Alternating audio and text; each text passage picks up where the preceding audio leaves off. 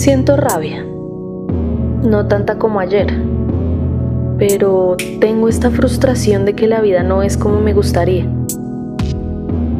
Solo que a ver, la vida no es así, la vida pasa y es como es. Uno puede vivirla bien o vivirla amargamente.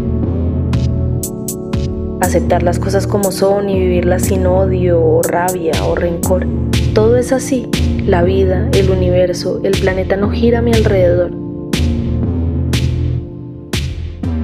Somos muchos seres humanos, muchos microuniversos viviendo en un mismo universo, todos llenos de diferentes sentimientos y emociones.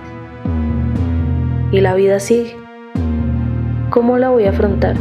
¿Cómo la voy a vivir? ¿Aceptando y llevándolo de la mejor manera posible o con tristeza, odio y enojo a todo? Porque las cosas son como son, mejor no aferrarse. Me quedaré con esta reflexión.